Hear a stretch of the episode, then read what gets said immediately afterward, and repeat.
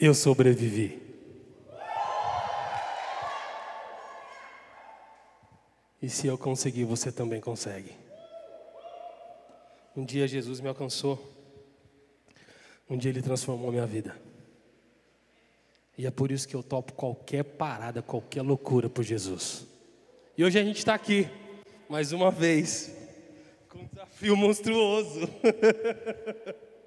Muito prazer, quem não me conhece, eu me chamo Otto.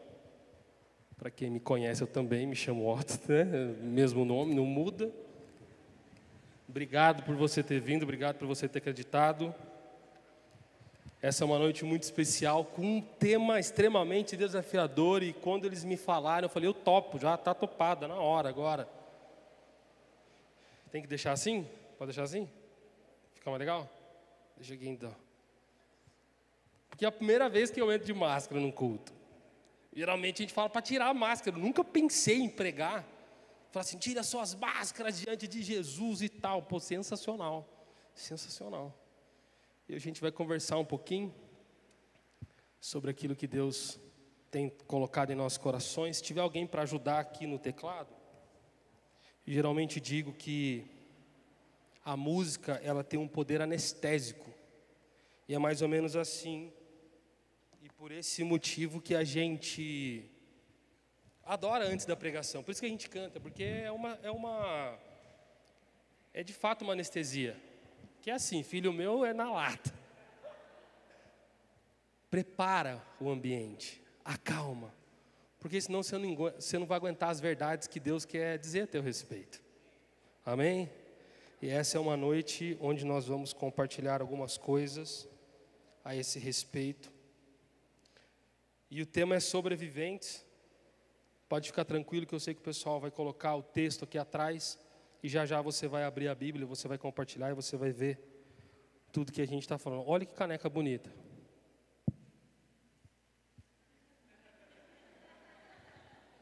Gente, a caneca bonita, não eu. Não sei por que vocês riram. Estou falando da caneca. Tudo bem que ela se parece comigo, né? Gordinha e baixinha, mas tudo bem. Você se considera um sobrevivente? Amém ou não amém? Amém? Se você está aqui, você sobreviveu. Eu não sei se você já assistiu um filme chamado Titanic. Talvez você já brincou de Jack Rose alguma vez na sua vida. Era um Jack mais queimadinho, né? Mas nesse desastre do Titanic morreram 1.500 pessoas.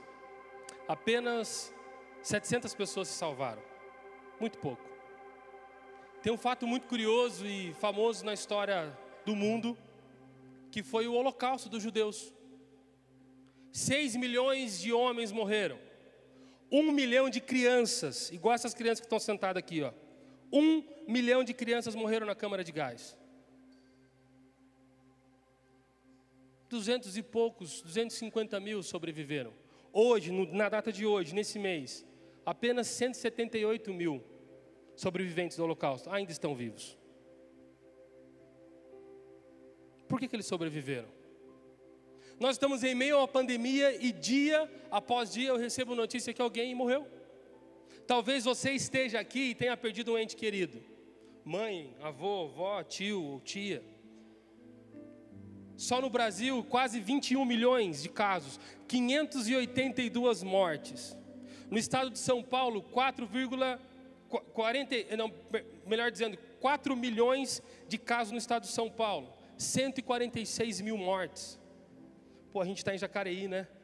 26.170 casos confirmados no dia de hoje em Jacareí. 780 mortes. 25.281 recuperados, numa cidade que tem mais de 200 mil habitantes. Mas você está aqui. Você sobreviveu.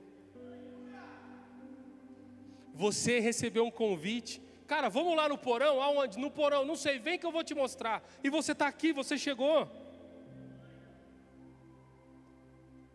Tem que ter um sentido nesse negócio. É impossível que você não enxergue, não veja que Deus tem algo para a tua vida, se você ainda está vivo. Esse é o ano que eu perdi mais amigos pastores. E o último pastor que a gente foi no sepultamento era um pastor que ele falava comigo assim: Otto, esse ano eu já preguei em 175 igrejas, já preguei mais de 200 e não sei o que, não sei o que. Ele, ele contava, porque ele era um pregador assim exímio, muito mais crente que eu. Põe assim, lá em cima a multiplicação. Mas Deus levou ele. E conversando com amigos pastores, a gente tem alguns amigos que a gente acaba pregando nos mesmos lugares. A nossa pergunta era, e ele falava assim, cara, por que ele e por que não eu? Por que, que eu estou aqui? O que, que eu estou fazendo aqui? Que, que Deus levou ele, não me levou? Talvez você se pergunte, por que, que você sobreviveu? Por que um tio, por que uma tia, por que não você? Eu vou ler algum, alguns textos aqui para você. Está em Êxodo, capítulo 1.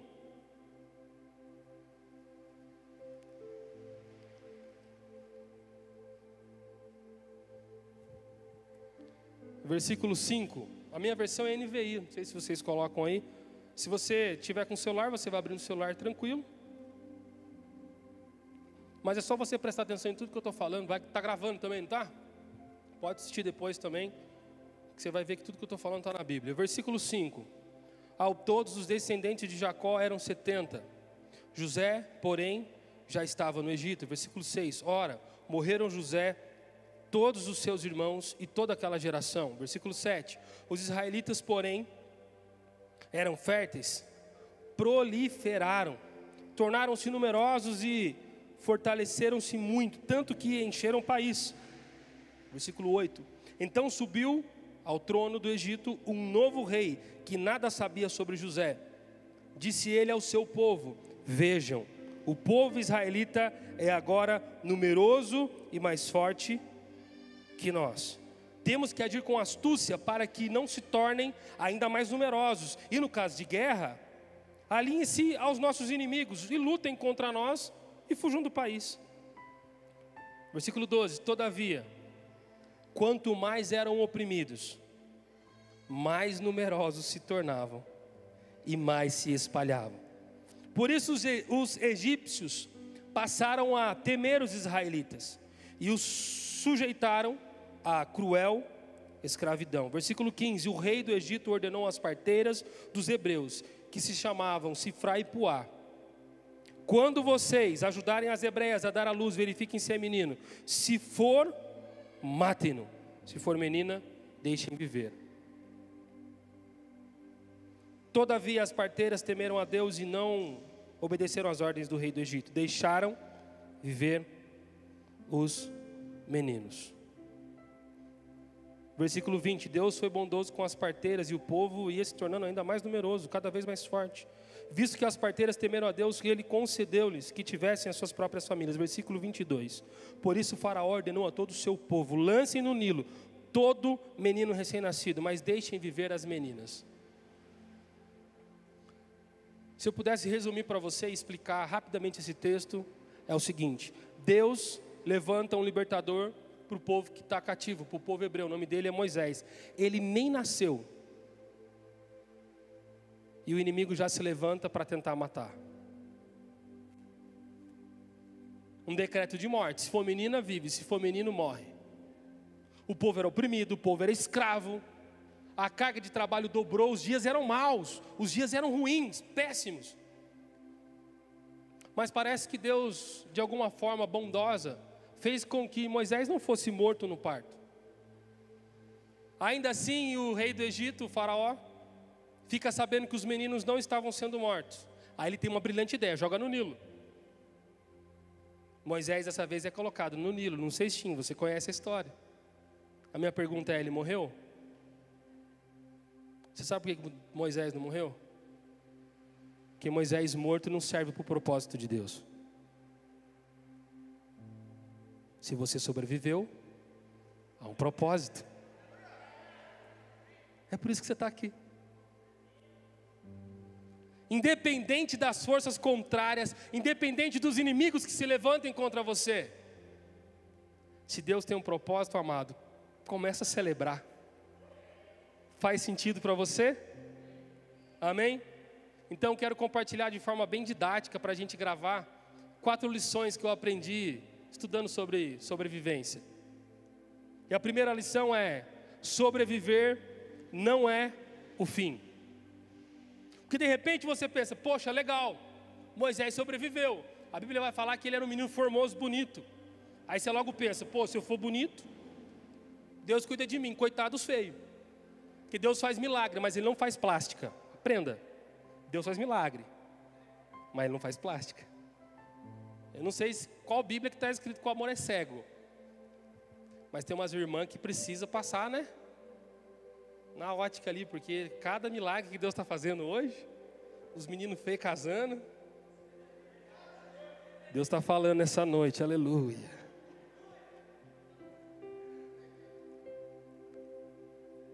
Sobreviver não é o fim, Moisés nasceu para ser um libertador, mas nem por isso ele estava livre dos sofrimentos, ele nasceu sobre um decreto de morte.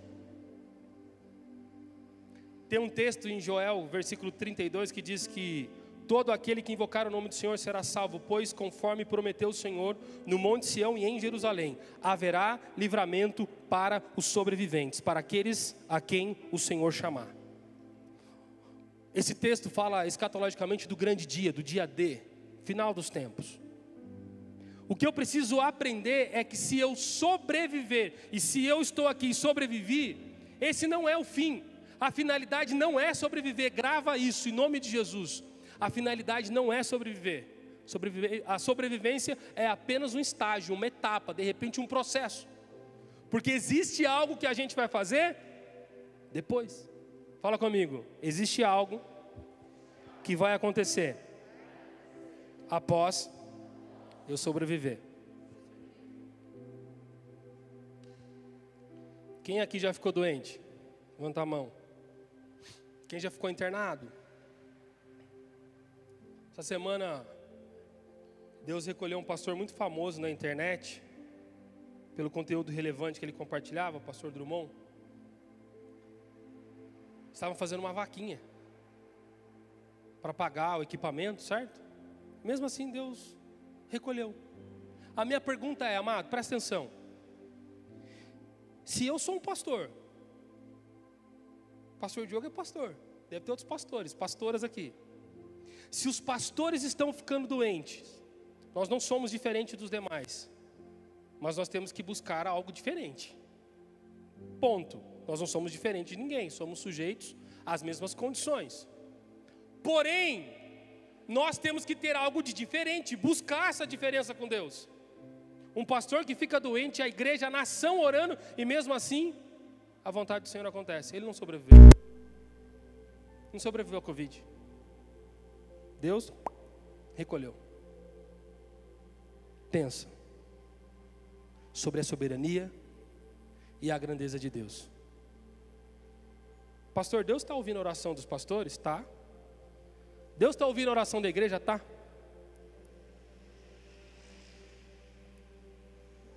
A minha pergunta para você é: o que, que pode mover, o que, que faz Deus inclinar o ouvido dele quando você fala? Será que você realmente está levando a vida a sério? Será que você realmente está fazendo valer a pena por estar aqui? Porque eu fico com medo. Se alguém está muito próximo de Deus está pedindo para não levar, Deus leva. E quando você ficar doente? E quando for sua vez de pedir, Senhor, não me leva. E aí? Será que vai ter crédito o suficiente para fazer a aproximação e pagar a sua fatura, o seu boleto? Você pode viver uma vida dissoluta, sair daqui e fazer o que você quiser de besteira achando que nada vai acontecer, porque pecado imediato não traz punição imediata, assim como fidelidade imediata também não traz bênção imediata. É um processo, é uma colheita, está plantando, você vai colher depois. Por isso eu aprendo, em segundo lugar, pensando sobre sobrevivência. Não existe propósito sem processo. Grava. Não existe propósito sem processo. Noé sobreviveu ao dilúvio, Moisés sobreviveu ao deserto, Davi sobreviveu ao Golias, Sadraque, Mesaque e Abednego sobreviveram à fornalha. Sobreviveram, mas eles precisaram passar pelo problema. Sabe como é que o povo está hoje? Querendo as coisas sem o processo, querendo o resultado sem o processo. Quer o pão, mas não quer mais na padaria. Sabe o que a pandemia fez com a gente? Fez a gente ficar muito à vontade com o delivery. Você compra pela internet. Você compra comida pela internet. E essa mentalidade chegou até nós porque a gente acha que a gente pode comprar Deus também pela internet. Não dá. Existe um processo de preparo. A presença de Deus, ela não é delivery. Não é o pastor mais que traz a comida. Moisés foi instituído como libertador porque ele não mais levava o peixe à boca do povo. Moisés começa a dizer para eles: é assim que vocês vão pescar. Você precisa preparar sua comida. Você é responsável agora pela sua vida com Deus. Você sobreviveu. E esse processo de sobrevivência, até para que você estivesse salvo, tem que te ensinar alguma coisa. Mas a gente percebe que as pessoas passam por inúmeros problemas e voltam no mesmo erro. Dias atrás eu preguei e falei assim: que é impossível que alguém que nasceu de novo consiga cometer os mesmos pecados. Que até o pecado do camarada que é novo em Cristo, ele peca diferente. Quando eu vejo que a pessoa tem 20 anos, 10 anos de casa, dois anos de convertido e os pecados são os mesmos, está errado. De repente ele não está passando pelo processo, ele está querendo pular a etapa, ele está querendo ir direto para o resultado, direto para a intimidade. Preste atenção, para Noé sobreviver ao dilúvio, ele teve que vencer a espera de 120 anos, aos amigos e a zoação. Porque Deus falou algo para Noé, Noé acreditou. E de repente Deus está falando alguma coisa para você e a sua casa não vai acreditar em você. Não se sinta um privilegiado, porque a família de Jesus também não acreditava nele. 120 anos no processo, 120 anos construindo algo que ele nunca tinha ouvido falar. Os amigos o abandonaram, sofreu zoação, sofreu bullying, que é a palavra do momento. Mas sabe o que acontece? Ele não abandonou o propósito, por isso ele venceu. Moisés, para poder vencer no deserto, ele teve que vencer lá no Egito. Venceu o decreto de morte, venceu o Nilo venceu 40 anos lá, maquiado, vestido de egípcio. Depois, mais 40 anos no deserto.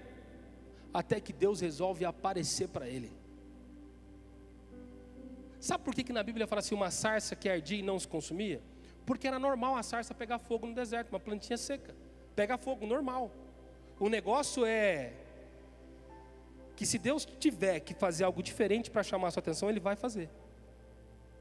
Ele vai usar coisas naturais do seu dia a dia, mãe, pai, que nunca pisaram na igreja. Sabe por que eu estou falando isso para você? Domingo passado, os diáconos após o culto, os diáconos vieram até mim e falaram, pastor, sabe o que aconteceu? Eu falei, não. Eu falei, parou um carro na porta da igreja, desceu um homem e falou assim, eu quero dar o dízimo aqui. Aí eles perguntaram para o homem, mas você é membro aqui? Ele falou, não. Ele falou, você já visitou essa igreja? Ele falou, não. Aí eles, né, deu um bugzinho aí, ele falou, peraí, vou pegar o envelope. Foram lá, pegaram o envelope, falou, você quer dar o nome? Ele falou, não. Ele colocou o dinheiro dele no envelope, entregaram lá o dízimo, ele foi embora e foi embora. Ofertar uma, uma situação comum? É. Mas agora de alguém que não é da igreja? Deus usando coisas comuns para chamar a minha e a sua atenção. Ele usa quem ele quiser. Ele usa a sarça, ele usa as parteiras, ele usa o cestinho de junco, ele usa a filha do rei, ele usa o próprio faraó. Não importa quem, se Deus quiser usar, ele usa, amado. Por isso não pula etapa. As etapas, Deus está colocando pessoas para te abençoar. Deus estava me dizendo através desse gesto, essa semana inteira Deus falando comigo. Falou, Tô, fica tranquilo que eu estou cuidando da sua casa, eu estou cuidando da sua igreja, eu estou cuidando de você. Fica tranquilo, você vai passar por isso. Vocês vão vencer. Nós estamos vivendo um momento maravilhoso ali em São José dos Campos, na igreja. E nós entendemos que não existe vitória sem processo. E não existe processo sem propósito. Se eu quero vencer, lembrando que sobreviver não é o fim, eu tenho que fazer algo. Para eu chegar nesse propósito, nesse alvo que Deus já estabeleceu, eu vou ser amassado eu vou ser caluniado, vou ser enganado, traído. Mas a gente não quer, a gente quer chegar cheiroso em casa, de um dia de trabalho comum. A gente não quer que o chefe brigue, a gente não quer que a mãe pegue no pé. A gente não quer, porque a gente foi ficando mimado, sim ou não? Ah, como a gente gosta de ser mimado por Deus. Tem a esposa de um pastor, meu amigo, que ela postou um vídeo que viralizou na internet. Ela fala que estava com desejo de um bolo e ela chega lá e a atendente tem exatamente o último pedaço do, do bolo que ela queria. E viralizou porque a gente fala sobre os mimos de Deus. Como é lindo postar os mimos de Deus. Mas por que a gente não posta os propósitos de Deus? Quando Deus amassa o ser. Quando Deus fala umas verdades a seu respeito. A gente não posta, ninguém compartilha fracasso. A gente só compartilha sucesso. A gente adora falar, somos vencedores. Mais um dia de academia. Que dia que é hoje, gente? Três? Três. Três dias sem tomar refrigerante eu tô já.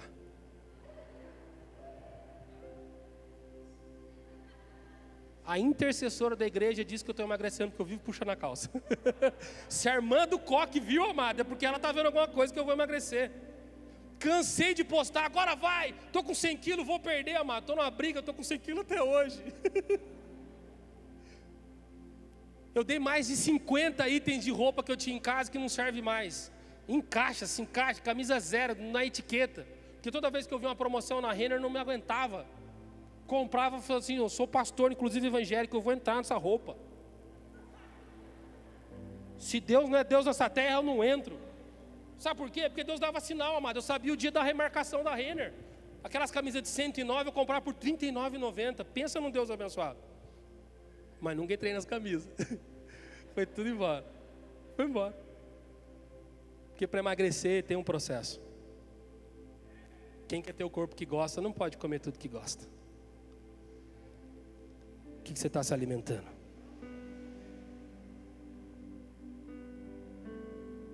O problema é que a gente quer o resultado, mas a gente não quer o relacionamento. Quer intimidade, mas não quer relacionamento. E a gente quer o chaba, a presença de Deus, mas a gente vai direto ao ponto. Quem é casado vai se lembrar que no curso de noivos a gente fala muito sobre preliminares. Isso não é só de um contexto de uma conotação sexual, pelo contrário, é relacionamento. Aí a minha pergunta para você é: se você acredita que foi Deus que te salvou, o que, você está fazendo para agradar aquele que te salvou? Qual o retorno que darei eu ao Senhor por todos os benefícios que Ele me tem feito? Sabe que você está dando para Ele? Mais tempo para a internet do que para Ele, mais tempo no game do que para Ele, mais tempo no jiu-jitsu do que para Ele, mais tempo no futebol do que para Ele, mais tempo ensaiando no louvor do que para o próprio Deus. Está errado mas olha a presença dele, porque foi por ele que eu estou salvo. E a gente está invertendo as coisas. A gente está pulando, a gente quer o produto pronto. E eu falo porque eu sou ansioso. Eu falo com experiência de causa. Minha mulher está aqui, não deixa eu mentir, não. Mas ela também sozinha também. Se combina. A gente se combina. Ela faz comida assim, sabe? Só nós dois? Aquela comidinha cheirosa. Imagina você, maridão, recebendo um prato pronto, sim, de comida. Aquele bifão. Nosso Deus da glória, aleluia. Aquele cheirinho, aquela cebolinha, arrozinho fresco. Amor, vou fazer um arroz agora. Casa, amado, casa. Charamanai, feijãozinho fresco, aquele cheiro do alho, da cebola, vai envolvendo toda a casa, a tua fumaça me esconde, a glória chega, aleluia, o negócio é para mim, amado. Eu estou sentado para comer, porque eu vou sentar em frente à TV, assistindo um filme gostoso ali. Minha mulher está lá na cozinha, que nem um leão na jaula, assim, ó. Olhando para mim. Antes de eu chegar com o negócio na boca, ela perguntar: gostoso, amor? Falar, ah, só se Deus revelar o sabor, porque nem chegou na minha boca ainda. É o processo. Tem que mastigar, tem que sentir o sabor. E às vezes Deus está falando e você quer sair fazendo tudo porque você não tem paciência para esperar o processo. Antes de Moisés começar a fazer tudo que ele tinha que fazer, ele ficou 40 anos. 40 anos no Egito, depois 40 anos no deserto. Depois vai servir. Você orou 8 horas e está achando que você é o libertador de Jacareí. Ah, pastor, eu sobrevivi, vou fazer. Vai, vai lá, vai. Não, pastor, eu já tenho 8 anos de igreja. Você tem 80? Tem 80? Porque quem não se assenta para ouvir e aprender, não tem o direito de se levantar para falar. Não é porque você sobreviveu que você tem direitos diferentes de quem já morreu. Nós não contamos com sorte, nós contamos com o propósito de Deus. Mas isso não exime a sua responsabilidade de continuar ouvindo o Mestre dos Mestres, o Jesus Cristo de Nazaré. O que está falando hoje no teu coração?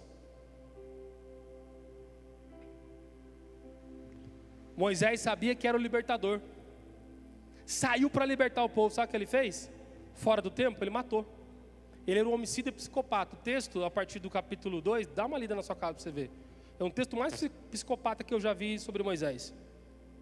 Porque ele acaba de matar um egípcio, enterra, mal enterrado, vai dormir, assistir Netflix relaxado. Acorda no outro dia e fala: bora matar de novo. Bom, assim, eu acho que ele estava assistindo The Walking Dead, né? Falou, matou, morreu, puf, vou pegar outro. Só que o pecado dele foi mal encoberto, ele enterrou meio que na areia, sabe? No outro dia descobriram, ele ficou com medo, fugiu. Que ele acharam que ia matar, que o faraó ia matá-lo. De repente, um processo de falência que você está fugindo é justamente a oportunidade de Deus tirar você do Egito. Pastor, eu não posso quebrar na minha empresa. Quem falou? Pastor, eu não posso ficar desempregado. Pastor, se o meu namoro acabar, eu não vou mais viver.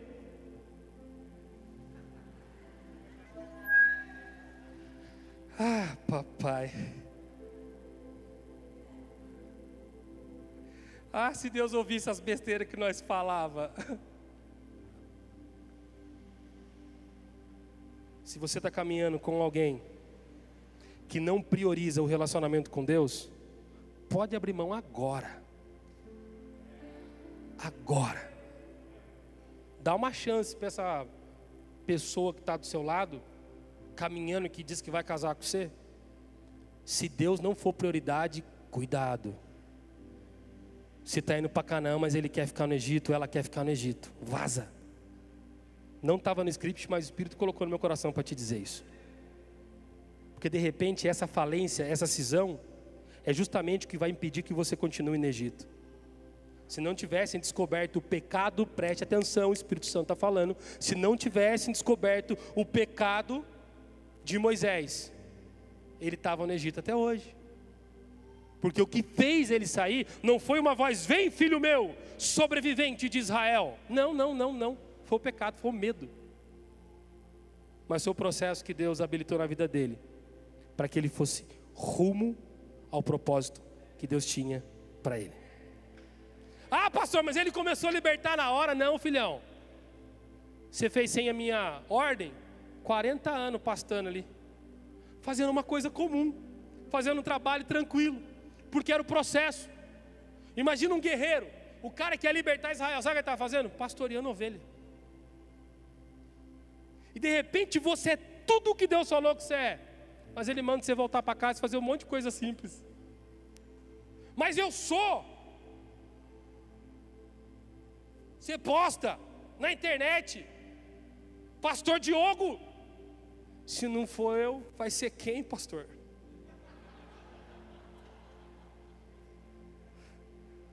Eu sou ungido de Israel. Eu sou o próprio querubim de Jacareí. O que será do povo, pastor, se o senhor não me enviar? Me dá o microfone, agora é minha hora, pastor. Aí ele fala assim: Vamos fazer o seguinte: vou te dar o microfone, mas primeiro eu vou te dar um pano de prato. Vai lá lavar, vai lá secar. Tem um banheiro ali para você lavar. Não, a gente não quer. A gente quer o holofote, mas a gente não quer o secreto. Não dá para pular do processo direto para o relacionamento. Porque o próprio relacionamento ele é gradativo, ele vai aumentando. Quanto mais você busca Deus, mais próximo desse propósito você fica. Amém? Amém? Terceira coisa que eu aprendo aqui, eu queria que você gravasse. Não perca a sua essência. Por que você está falando isso, pastor? Porque pode acontecer quando você se tornar um sobrevivente e você sofrer muitas coisas que você abandone quem você era com medo de sofrer de novo.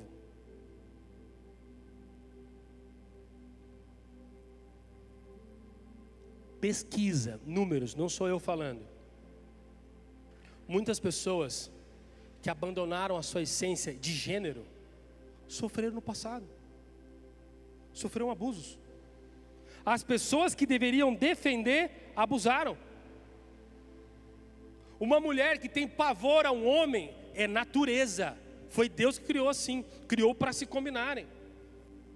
Ela deixa de ter afeto, deixa de ter afeição, deixa de ter atração, porque ela traz aquilo que deveria ser bom foi ruim. Isso altera a essência, então ela não quer mais. Então você que foi criado para adorar, louvar, bem dizer o nome do Senhor, ofertar, ser feliz, porque sofreu, corre um grande risco de ter a essência alterada e a partir desse momento não querer mais Deus. A esse nome nós chamamos de desviados ou evangélicos não praticantes. É o que mais tem. Eu já preguei sobre cristão fake. E eu falei um tempo atrás, pastor, me prova que o Neymar é evangélico. Vai jogar, posta uns versículos de quê? Se Deus é por nós, quem será contra nós?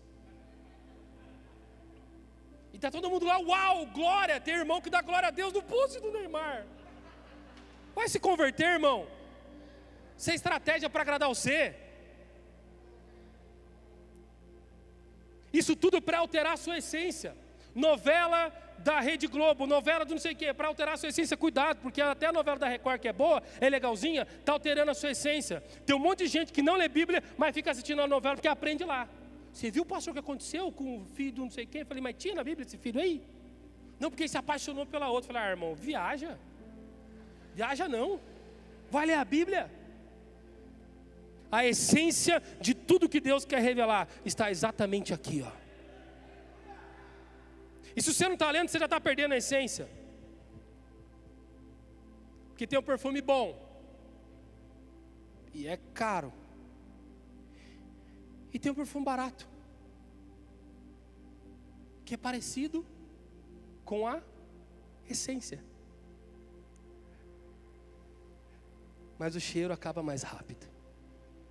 Quando você perde a sua essência, o cheiro passa rápido. O cheiro da santidade vai embora rápido.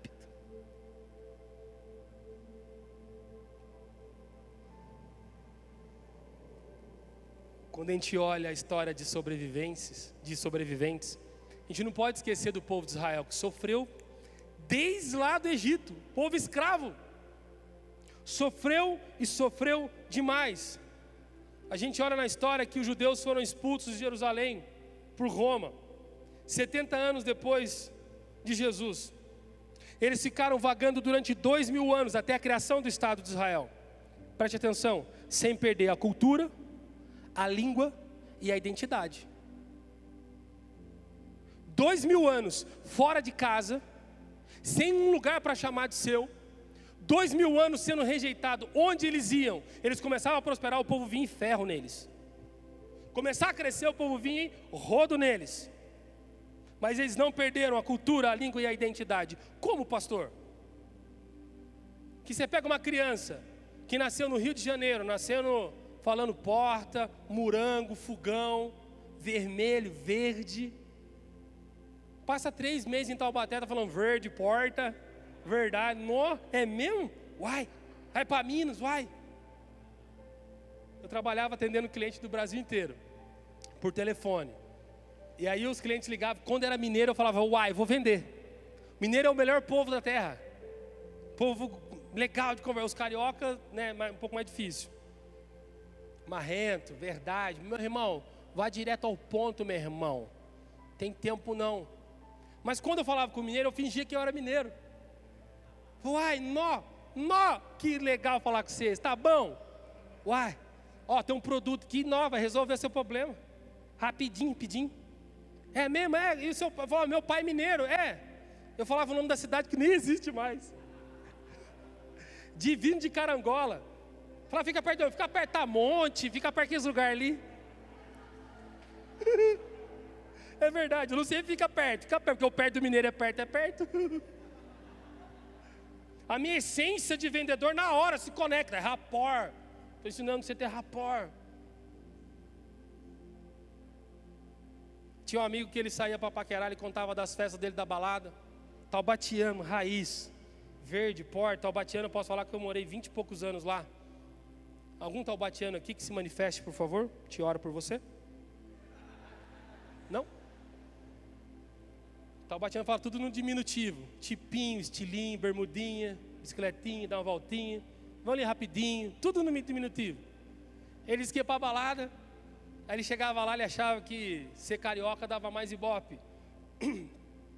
Ele filtrava, né, na hora, chegava nas meninas, falava, lá, tudo bem, e aí? Como é que tá, pô? E aí, tá tudo certo? Ele não, tudo certo. O que você faz? Não, sou jogador, jogador de futebol.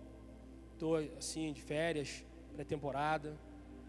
E ele já ia para o relacionamento direto. Falava para as meninas, e aí? Que dia que vocês vão embora? Na terça ou na quarta? Falhava, porque não está na essência. E quem não está na essência, você percebe que é fake na hora. Tem gente que não resiste um dia. Tem gente que não resiste algumas horas. Tem gente que não resiste alguns minutos.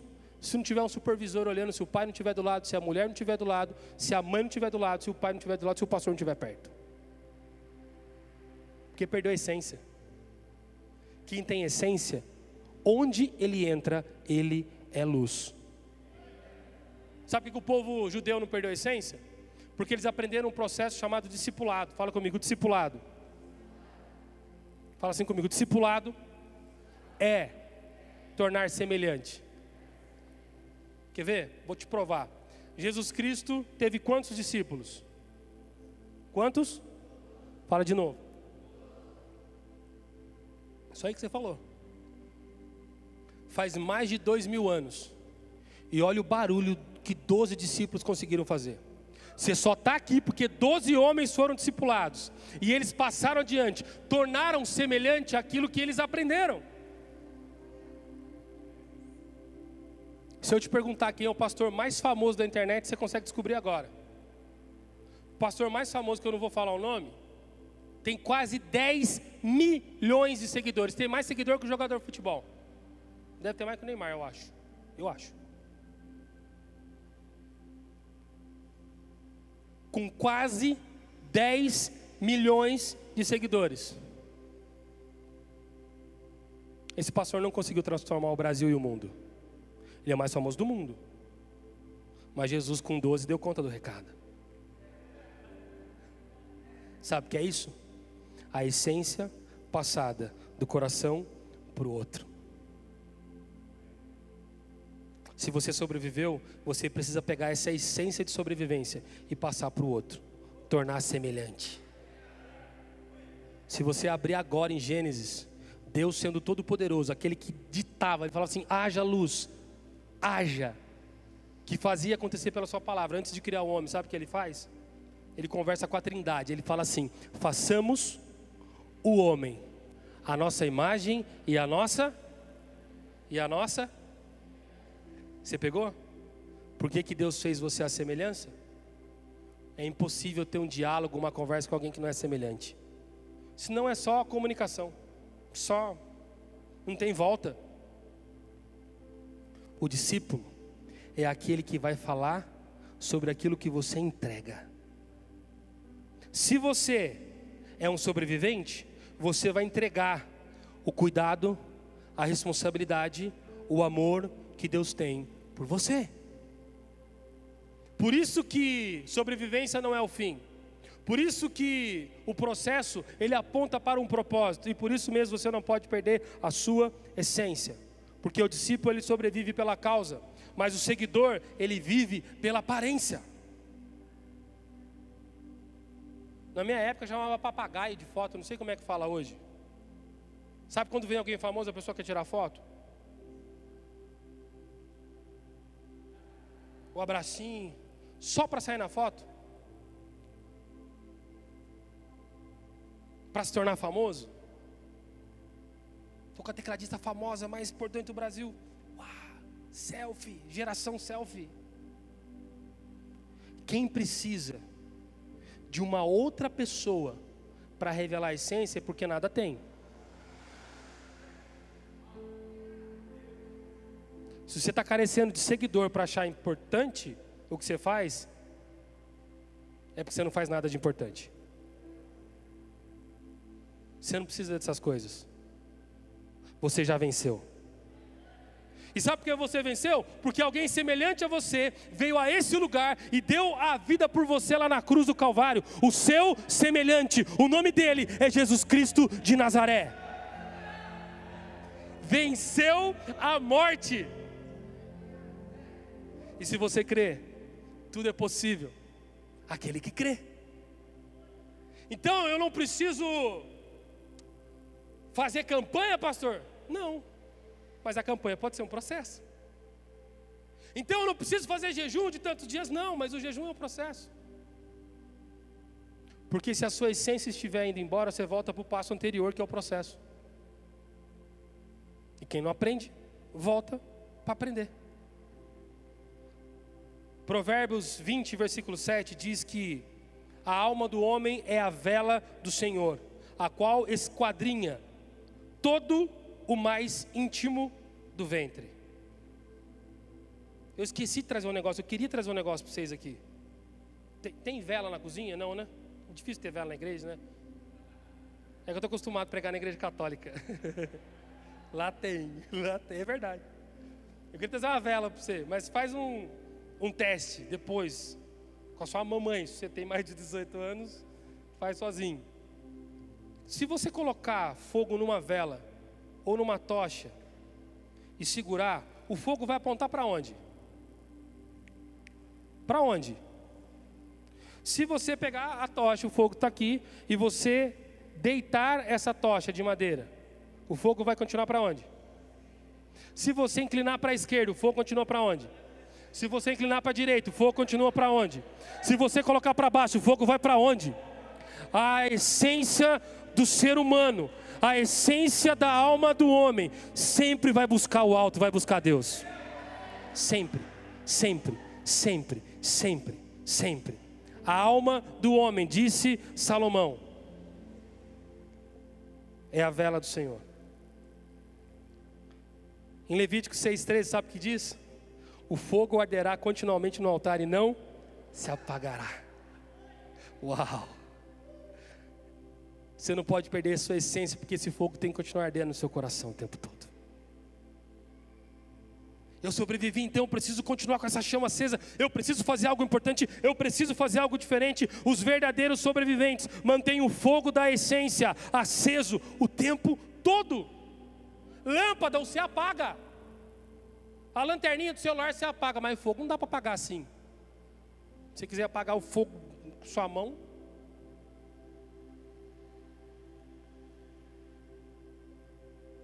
não se esconde uma luz debaixo da cadeira, debaixo da mesa.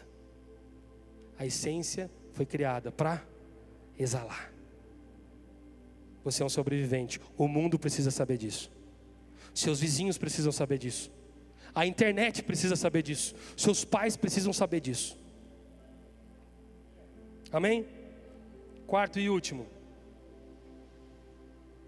Você perde tudo aquilo que você despreza. Tudo aquilo que você despreza, você perde. Em Amós capítulo 3, versículo 7 diz o seguinte: Certamente o Senhor, o Senhor Deus, não fará coisa alguma, sem ter revelado os seus segredos, ou o seu segredo, aos seus servos, os profetas. Por que você está falando esse texto, pastor? Porque esse texto é algo importante para a gente entender, que ele fala assim, que Deus não fará nada sem antes revelar. Ele pode? Pode. Mas ele acabar com, com o povo. Aí ele chega em Noé e fala: Noé, vou mandar um dilúvio. Ele precisava? Não, mas ele falou. Ele podia acabar com o povo, mas ele foi lá em Moisés e falou. Pastor, tem algo em comum aqui? Tem. Porque desde o Éden Deus fala. Na viração do dia, papai do céu estava lá conversando com Adão. Só que Adão deixou Deus no vácuo. Você sabe fazer isso hoje. A pessoa que manda mensagem você não responde. É a mesma coisa. A raiva, né? Manda mensagem, a pessoa tira a visualização. Não confie em alguém que tira a visualização do celular. Porque de Deus você não pode esconder nada. Pode esconder do seu pai, de sua mãe, do seu amigo. De Deus não dá. Deus revela o seu segredo. A quem? Amigos. Seus servos. Pastor, qual que é o problema aqui? É que depois que a gente sobrevive, se você conseguiu sair dessa dor e acredita que Deus tem algo a mais para fazer, muita gente, por ingratidão, deixa de frequentar a casa do amigo. Deixa o amigo de lado. Eu encontro pessoas hoje que não estão valorizando o relacionamento com Deus, valorizam qualquer outra coisa. Na Bíblia tinha um homem que era conhecido por ser amigo de Deus. Sabe quem que é ele? Quem é ele? Abraão. Amigo de Deus. Davi também era. Mas ele era segundo coração de Deus. Mais melhor de bom. Você é de Minas? Não? Só para saber só. Benção. Sabe o que Deus dá para quem é amigo?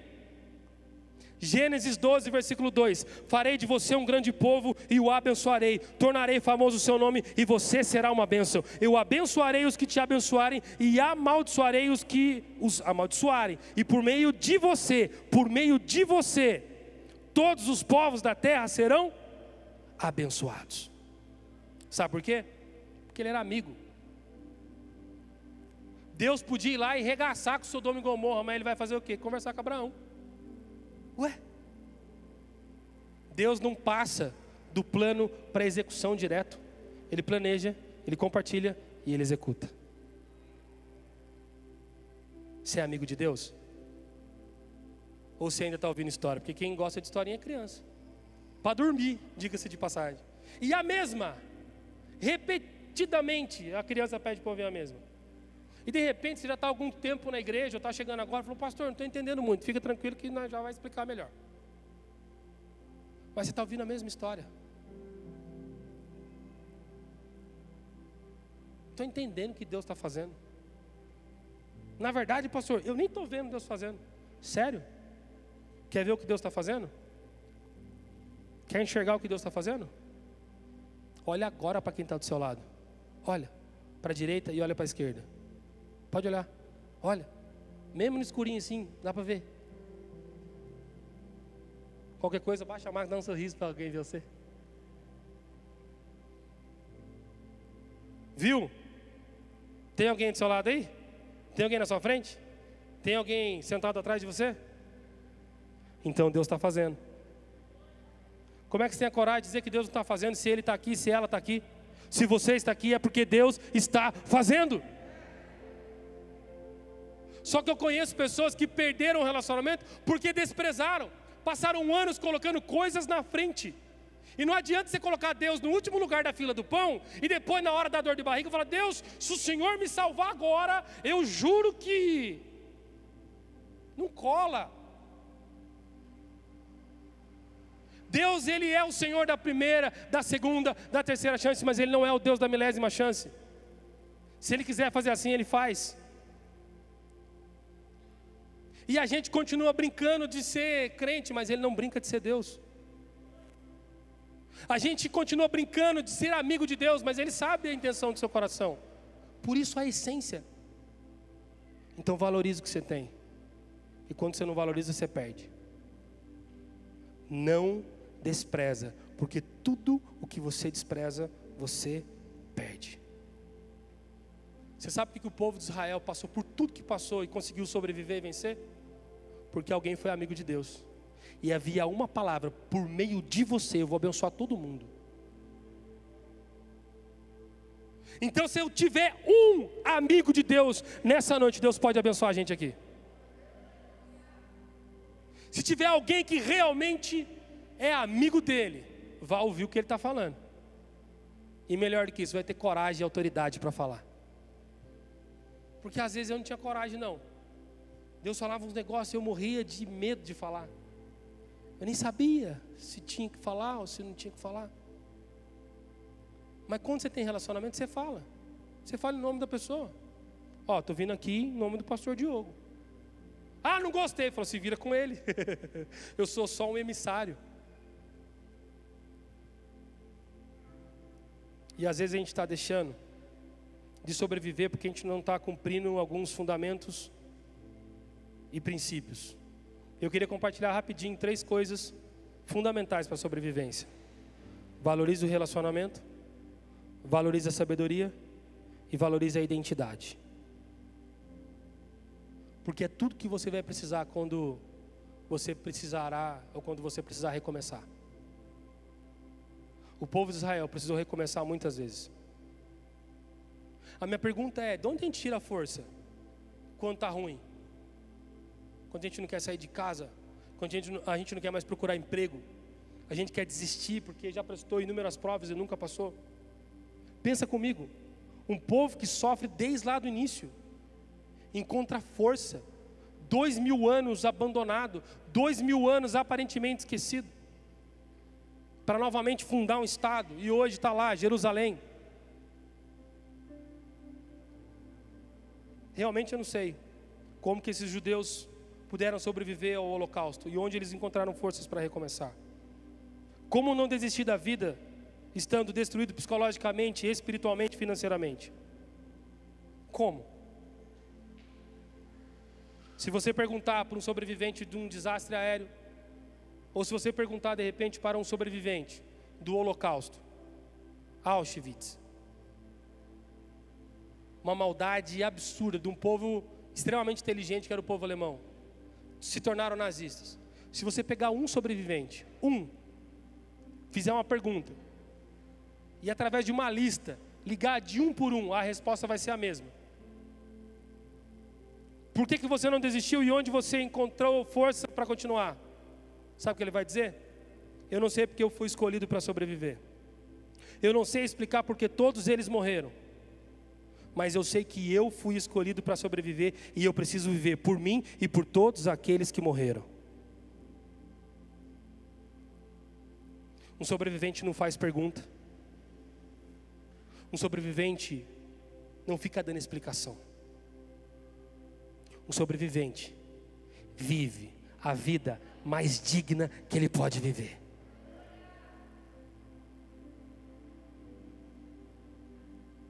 Você já imaginou sobrevivente das Torres Gêmeas? Desastre de avião. Eu não sei dizer para você porque que os meus amigos pastores estão, estão sendo levados e eu estou aqui, não sei. Mas sabe o que eu estou fazendo? Eu estou vivendo a melhor vida que eu posso viver, aproveitando o máximo que eu posso na presença de Deus, com os meus amigos, com os meus pais. Abrace quem você ama, beije quem você ama, porque amanhã pode ser tarde. Você pode desejar voltar à igreja e não conseguir mais. Você pode desejar tocar aqui de novo e pode não dar tempo. O fato de sobreviver ao que você passou não te torna intocável. Pode acontecer de novo, porque na história de Israel é o tempo todo, o tempo todo. Guerra sobre guerra. E eu quero finalizar para vocês com um discurso do ex-primeiro-ministro de Israel, Benjamin Netanyahu, quando disseram que o Hamas ia acabar com o Estado de Israel. Gente, prensa. Israel é um lugar pequenininho. Eles fundaram um Estado numa terra que deram para eles. Eles estão rodeados de inimigo. Fala assim, rodeado de inimigo. Quem aqui torce para os santos? Levanta a mão. Três corajosos. Uau! Palmas para os Santistas.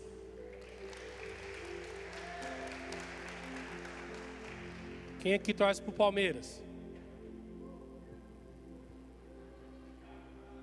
Palmeiras não tem mundial. Não tem copinha, não tem. Corajosos, parabéns. Eis que te digo. Eu venci a morte. Jesus falou. Vencerei o mundo. Mas o Palmeiras. Tem São Paulino aqui? Povo corajoso. Povo corajoso. Tem corintiano aqui?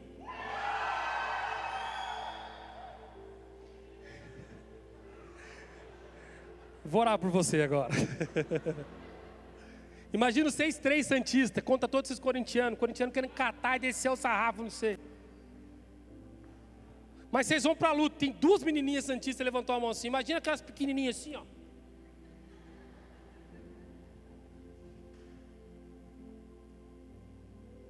Tipo aquele discurso do.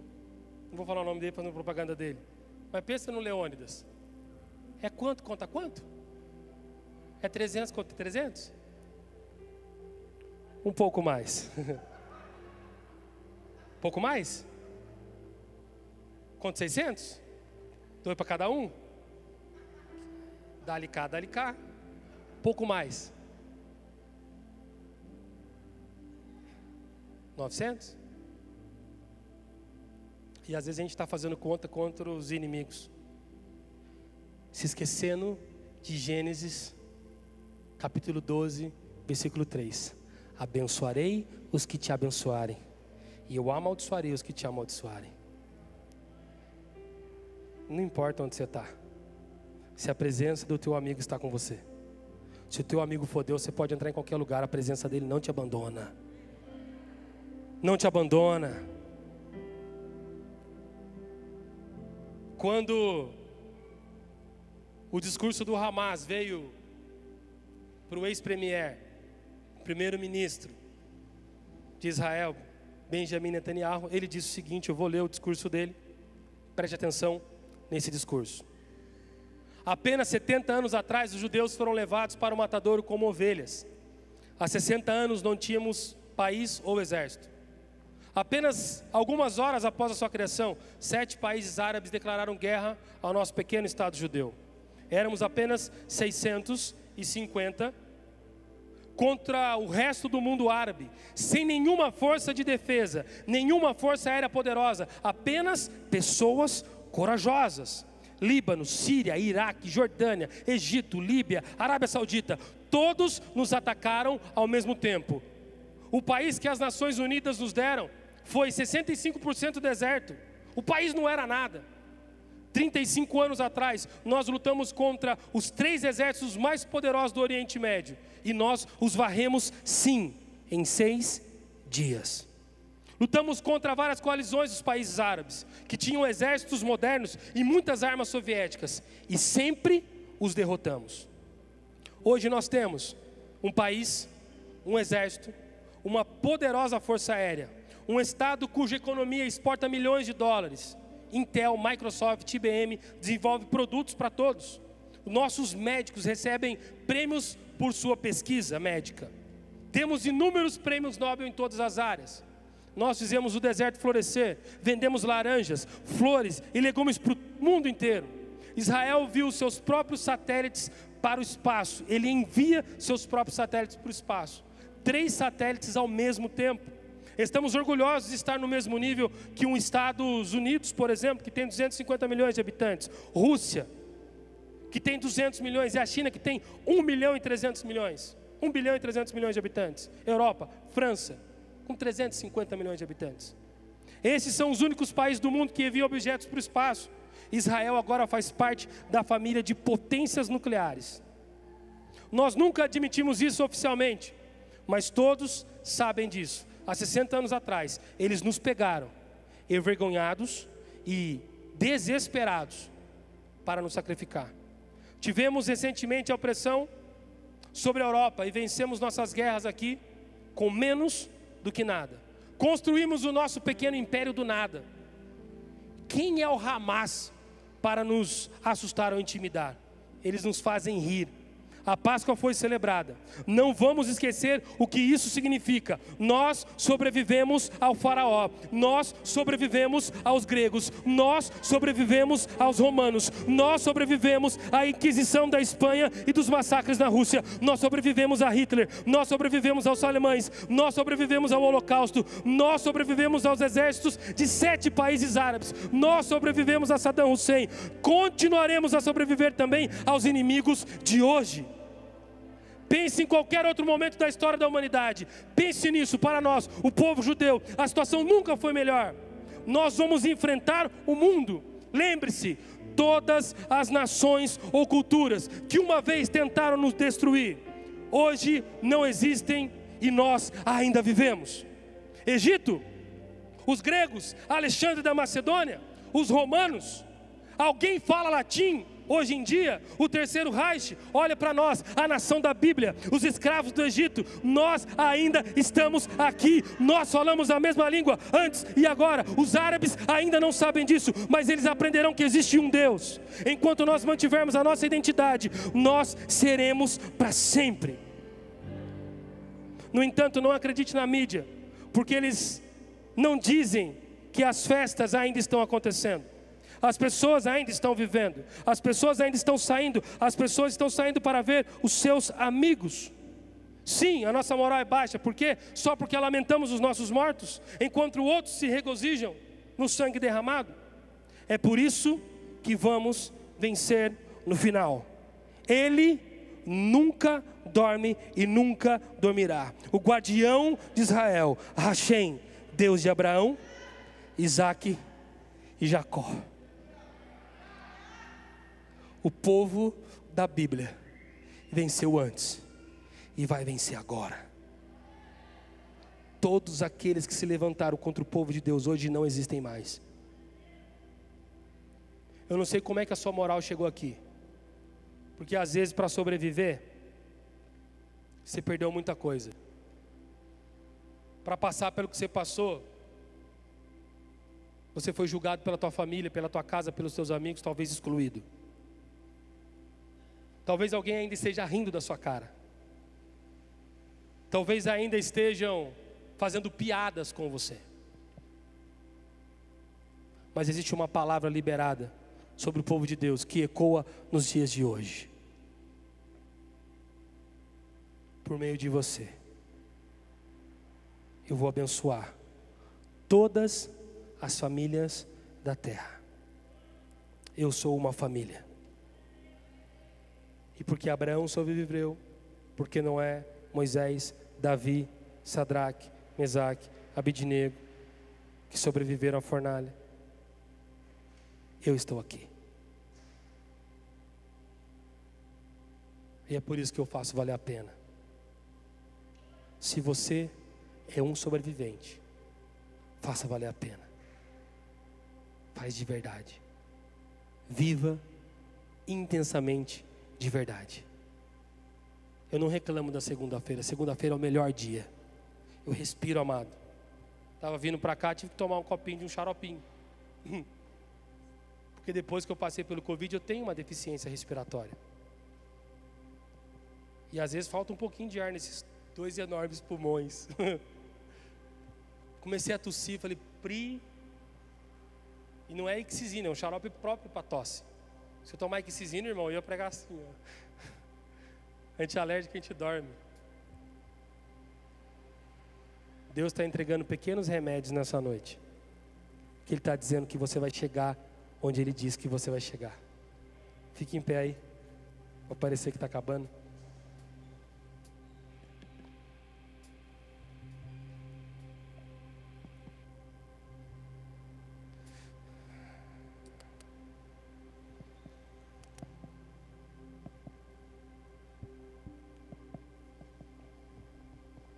Deus não te salvou porque você estava pronto.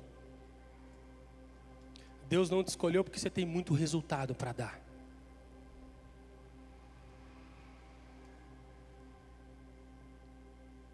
Ele olhou para você, talvez sujo, cheio de pecado, cheio de imperfeição, falando besteira, vendo besteira, fazendo um monte de coisa errada. Mesmo assim, ele disse: Eu quero você. Ele não quer você pronto que para isso ele tem um negócio chamado processo. Mas você precisa se decidir por ele. Você precisa falar assim: Eu quero ser amigo de Jesus. Eu quero ser amigo de Jesus. E um dia eu precisei fazer isso.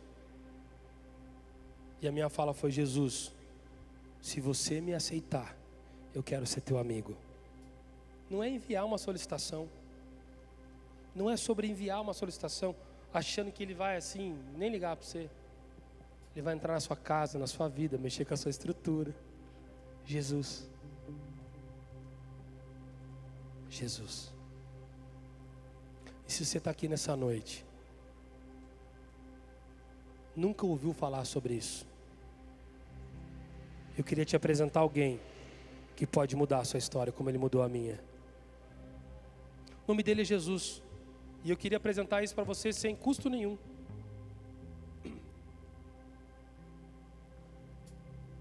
Porque aceitar Jesus no seu coração, ou querer Jesus como amigo, não é uma credencial de igreja. Não é chamar você para fazer parte dessa igreja ou de qualquer outra igreja. É chamar você para fazer parte da família. E quando você entra na casa da família é diferente, é ou não é? Você não precisa pedir permissão, que a casa é sua. Quando você aceita Jesus, todo o pecado, todo o passado, todas as dores já não importam mais. Jesus não olha para o seu passado, mas ele aponta para um caminho onde você pode chegar. E a pergunta que Jesus faz para você que sobreviveu é: onde você quer chegar? Para onde você está caminhando? Talvez você esteja se sentindo perdido, sozinho, desamparado, esquecido, mas eu aprendi que Deus não esquece dos seus. Não importa o tamanho da tragédia, Deus jamais se esquece dos seus. Quero que todos fechem os olhos agora.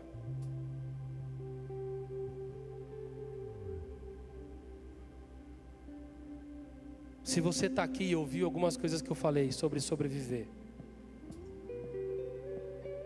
e ainda não entregou o seu coração para Jesus, uma coisa é ter Jesus e outra coisa é Jesus ter você. Se você está aqui e deseja entregar o seu coração para Jesus, eu quero orar com você agora, para que você tome a melhor decisão da tua vida. Parar de ficar lutando sozinho, parar de tentar sozinho e deixar Jesus dar direção para você. Eu vou pedir para que todos coloquem a mão sobre o coração. Todos, todos.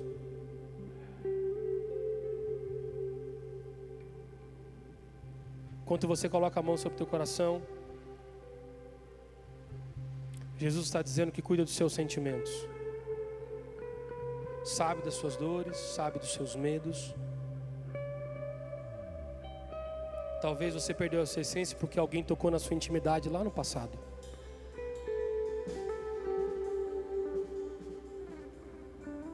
Talvez você já sentiu raiva abandonou a igreja, nunca quis saber desse negócio.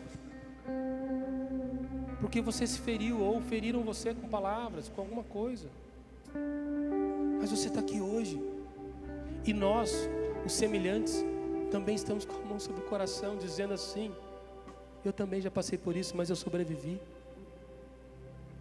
E se você desejar e quiser, essa noite pode ser a melhor noite da sua vida. Um novo começo, um recomeço, para que você comece a experimentar coisas boas da parte de Deus. Comece a fazer a sua vida valer a pena. Olha assim comigo, Senhor Jesus. Vamos lá, todos comigo, todos, todos, todos, a banda comigo. Senhor Jesus. Pode falar, Senhor Jesus nesse momento, eu, com os meus semelhantes, entrego o meu coração e a minha vida a Ti. Perdoa os meus pecados, perdoa tudo que eu fiz de errado. Fala, me perdoa se algum dia eu te entristeci. E hoje, escreve meu nome no livro da vida, para que eu possa morar contigo todos os dias da minha vida. Amém. Quem está aqui que fez essa oração pela primeira vez, que nunca tinha entregue o coração para Jesus? Levanta a mão bem alto para que eu possa ver. Uma, duas, mais alguém? Duas pessoas? Todo mundo aqui está salvo? Três. Glória a Deus. Nós, os semelhantes, estamos dizendo que passamos por problemas, mas nós vencemos. Você está olhando para um vencedor. Quem está do seu lado venceu. Esse é um ambiente de vitória. Hoje não há motivo para tristeza. Essa casa é uma casa de alegria. Esse é um ambiente de alegria. E é por isso que a gente tem que celebrar. Quando eu cheguei aqui no momento de adoração, casa estralando, vibrando. Eu falei assim: vou falar um negócio, pastor Diogo, na frente de todo mundo. Que eu nunca falei para ninguém. Vocês dois eu vou falar, nunca falei. Se algum dia, tá para o ouvido do seminarista aí. Se algum dia eu não fosse pastor da igreja wesleyana, eu queria que o pastor Diogo deixasse eu lavar o banheiro dessa igreja. Eu teria muita alegria em fazer parte dessa casa. Porque aqui eu me sinto família. Aqui eu tenho semelhantes. Aqui eu chego, eu recebo abraço. Eu tiro a máscara, galera. Uh!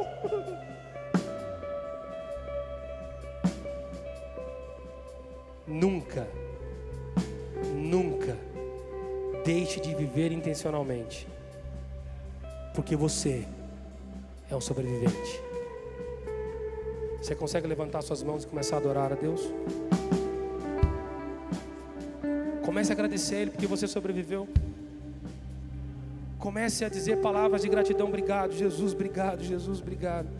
Para de perguntar por que isso do seu passado, por que isso ou aquilo. Não pergunta. Só adora. Agradeça. Que o anjo da morte não entra. A estrada que corre pro mar. O vento que abre o caminho é você.